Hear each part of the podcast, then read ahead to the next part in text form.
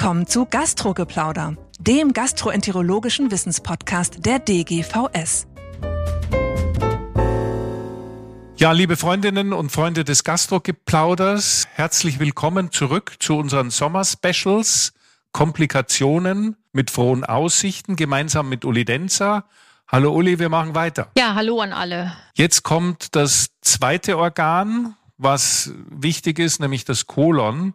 Wahrscheinlich sind Kolonperforationen aufgrund einfach von Polypektomien und anderen Dingen sehr viel häufiger. Wir haben ja beim letzten Mal beim Esophagus viel über den Schwamm geredet. Das Kolon ist jetzt nicht so schwammeinfach, aber auch da gibt's vielleicht die hässlichen Perforationen, die Einrisse, die wenigen, aber doch bei der diagnostischen Koloskopie und die glatteren, die Perforationen bei den Resektionen. Vielleicht teilen wir es einfach mal auf. Wir haben ein schwieriges Sigma überquert und schon gleich oder beim Rückzug ist ein Loch. Das ist ja meistens ein bisschen größer. Was jetzt? Schwierige Sigma ist die Frage und unsere Verschlussverfahren sind im Wesentlichen die Clip-Verfahren, entweder Hämoclip oder OTSC-Clip.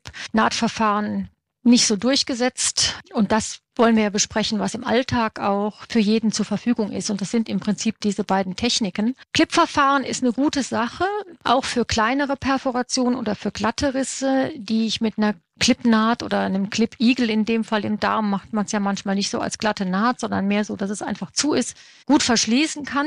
Wenn ich den OTSC nehme, dann muss ich sehen, dass ich mit dem OTSC auch dahin komme.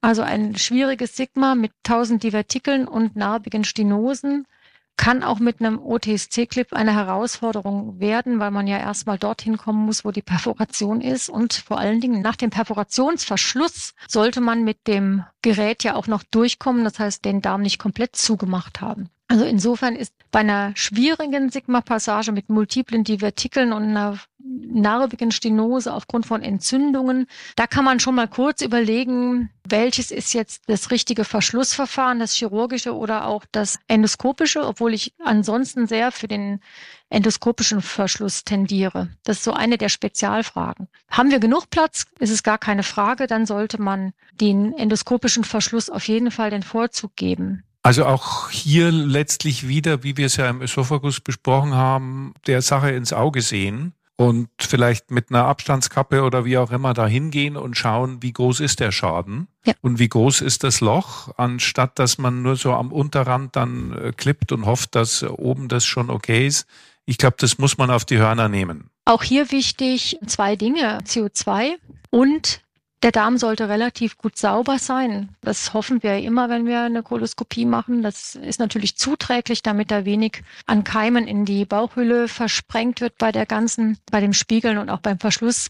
Und noch eine andere ganz wichtige Sache, die ich äh, bei allen Perforationen versuche, auch meinem Team immer mitzugeben, dass wir nicht nur jetzt auf die Perforation gucken und dann gucken wir da drauf, beurteilen die und geben dann fleißig CO2 und überlegen dann erstmal, wie machen wir es jetzt zu, sondern müssen auf den Patienten schauen und einfach mal gucken, kriegt er ein Pneumoperitoneum? Weil dann ist vielleicht das Allerwichtigste in der Situation, erstmal das Pneumoperitoneum zu entlasten mit einer Braunüle, um den Patienten vor der Kreislaufinstabilität zu bewahren und dann in aller Ruhe weiterzumachen. Das gilt ja nicht nur für die Kolonperforation, sondern auch für eine andersweitige Perforation im Magen zum Beispiel, wenn man eine Diagnose von einer Ulkusperforation hat, dass man nicht einfach spiegelt und der Patient wird auf einmal aufgeblasen und der Blutdruck geht runter, Frequenz sinkt. Das ist ganz entscheidend, Komplikationsmanagement da zu machen. Komplikationsmanagement ist auch, dass eine Pflegekraft schon mal eine Antibiose anhängt in der Zeit, die man da verbringt mit dem Verschluss und dass das im Team einfach klar ist, was jetzt zu passieren hat. Also jemand sollte auf den Bauch langen. Unbedingt. Wenn man da, man ist ja dann ziemlich fokussiert auf das Loch, aber es ist vollkommen richtig, das sollte man nicht vergessen. Auf den Bauch langen, der Patient liegt auf der linken Seite. Wo punktierst du? Wir punktieren da, wo wir die Luft palpieren können, das vorzugsweise im Unterbauch natürlich, entweder rechts oder links, wie es anbietet. Und dann kommt da eine Wasserschleuse drauf und dann leiten wir das ab. Dann kann das Gas, während wir den Verschluss machen und die Beurteilung machen, lustig vor sich hin blubbern und dann ist das auch kein Problem. Dazu muss der Patient dann aber auf den Rücken gelegt werden, oder? Nein, das kann man auch in der Seitenlage machen. Du baust die Wasserspritze so hin, dass sie gerade stehen bleibt. Dass sie mit einer Doppelrolle fixiert mhm. wird, Tupfer, und dann äh, bleibt, ja. Das ist auch schön, wenn das im Team schon so ist, dass das jemand auch mal für einen übernehmen kann. Also das ist gut, wenn das alle können. Und dann wird eben das Loch inspiziert und entschieden anhand von Größe und Lage und wie kommt man hin, gehe ich das an oder nicht. Wenn das jetzt in der Praxis passiert, was ist dein Rat? Der Patient wird eingewiesen in die Endoskopie oder in die Chirurgie? Akut würde ich sagen, wenn es eine kurze Zeitspanne dazwischen ist, kann man in die Endoskopie einweisen. Alles, was so über die 12, 24 Stunden Grenze geht, würde ich in die Chirurgie eher Tendenz einweisen, weil ich glaube, da haben wir unter Umständen schon eine Peritonitis, die dann auch behandelt werden muss, sach- und fachgerecht. Und da ist vielleicht doch die chirurgische, laparoskopische Übernähung mit Spülung dann besser. Also die sofort festgestellte Perforation, egal ob es jetzt ein diagnostischer Einriss oder im EMR-Loch ist, in die Endoskopie tendenziell und der Wiederkommer, der abends mit Bauchschmerzen und dicken Bauch wiederkommt, der geht dann eher in die Chirurgie. Der geht eher in die Chirurgie, also die Peritonitis-Rate, da würde ich nicht unbedingt riskieren, das nochmal mit endoskopischem Verschluss zu versuchen. Da haben wir auch keine guten Erfahrungen mitgemacht. Gut, wenn das jetzt ein größeres Loch ist, das ist ja meistens bei den diagnostischen Perforationen so im Sigma ja am häufigsten und du versuchst den OTSC und hast das Gefühl, du hast ihn drüber gebracht, gehst du dann raus und wartest oder soll man da nochmal aggressiv schauen? Also ja fast eine Suggestivfrage. Soll man nicht doch aggressiv äh, nachschauen, ob das wirklich zu ist? Man sollte jedenfalls nicht rausgehen, ohne das nochmal angeschaut zu haben ja. und schnellstmöglich die Endoskopie verlassen. Ja, ja, es gibt ja so eine Psychologie. Es ist einem ja das, auch wenn man es schon länger macht, wahrscheinlich geht uns das allen so unangenehm. Aber das muss man, glaube ich, überwinden und dann nochmal gucken. Du hast ja vorher gesagt, ob man dann hinterher noch durchkommt und ob nicht tatsächlich das Loch so groß ist, dass oberhalb von dem OTSC-Clip nicht doch noch was klafft. Ja? Also nochmal zwei Szenarien. Ich habe genug Platz, ich mache den kleineren mit einem Hämoclip Naht, wie auch immer zu, die größeren mit dem OTSC. Beim OTSC-Verschluss im Kolon macht es wirklich Sinn, auch den Twin Grasper dazuzunehmen, weil man hier sehr schön die Ränder greifen kann und ein Verschluss mit Saugen alleine hier keinen Sinn macht, wenn man zu viel ungezielt einsaugt. Also wenn man die Ränder gut sehen kann, mit dem Twin Grasper in die Kappe rein und dann verschließen, ganz gezielt. Wenn das fertig ist, mit dem Gerät raus, nochmal Abstandskappe drauf, wieder hoch, vor Ort. Dann schauen wir uns die Ränder an. Ist das unten dicht? Ist das oben dicht? Und vor allen Dingen komme ich durch. Was machen wir, wenn wir nicht durchkommen? Dann muss man schauen, wie viel Platz ist denn da. Also wenn es nur äh, knapp nicht komplett zu ist und man hat ein bisschen Platz, man kann sich noch mit einem kleineren Gerät durchwursteln, ist das alles prima und dann kann man auch mal ein bisschen Geduld haben und zum Beispiel eine Dekompressionssonde legen oder einfach nochmal abwarten. Also in den meisten Fällen kriegt man es so verschlossen mit dem Twin Grasper so gezielt, dass man wirklich noch genug Platz hat neben dem liegenden OTSC-Clip vorbeizuspiegeln und auch Lumen genug zu haben, um kompletten Verschluss zu beurteilen. Und die Kappe ist da ganz entscheidend.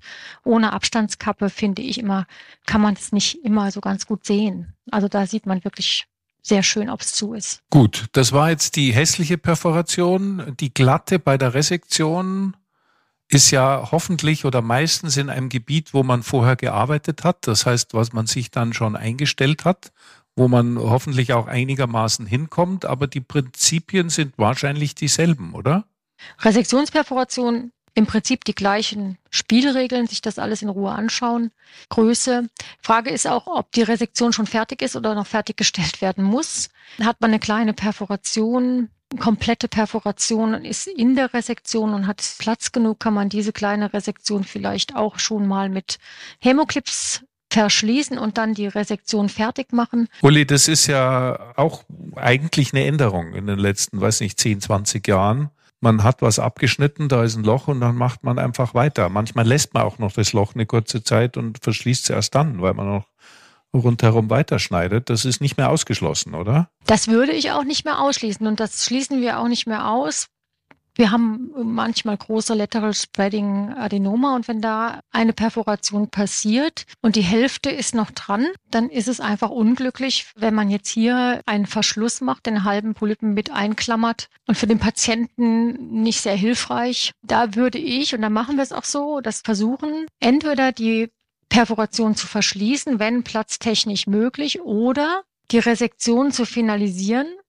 Da ist natürlich auch wieder wichtig, Antibiose, Pneumoperitoneum, da muss jemand drauf schauen, kriegt der Patient eins, kann man das entlasten, macht man die Resektion dann fertig, natürlich der erfahrenste in der Abteilung in dem Fall, damit es nicht so lange dauert und verschließt dann nach Abschluss der Resektion. Ich glaube, das Prinzip ist ja vielleicht, wie du gesagt hast, ist genügend Platz. Das heißt, kann man nach dem Klippen wahrscheinlich rechts oder links oder proximal oder distal davon weitermachen.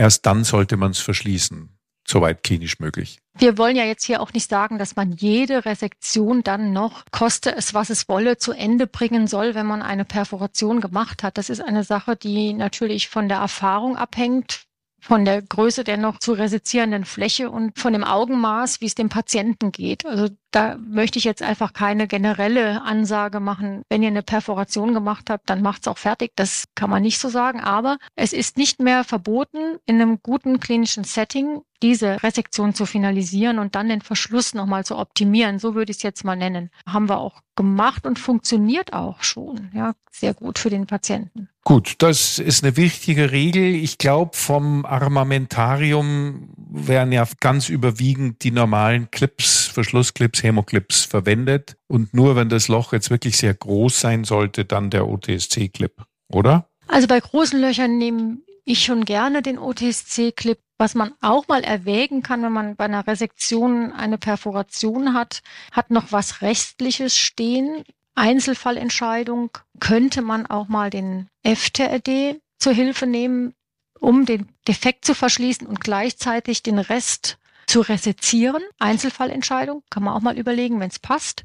Und ansonsten ähm, für die kleineren Defekte, die man auch gut schließen kann, ist dann der Hämoclip sicherlich die Variante, die am besten funktioniert. Eine Frage noch. Es gibt ja aus Australien von Michael Burke und seiner Gruppe so eine Klassifikation von Defekten.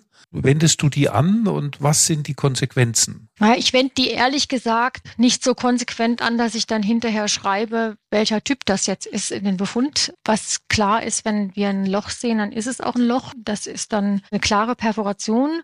Ich glaube, was manchmal unterschätzt wird, ist, wenn man mit viel Strom gearbeitet hat bei so einer EMR und es hat noch eine Blutung gegeben und man musste dann nochmal irgendwie mit der Hot Biopsy Zange drangehen, dass man dann eine Muskulaturschädigung hat, die durch den Koagulationsstrom bedingt tiefer geht und in eine sekundäre Perforation am nächsten Tag mündet.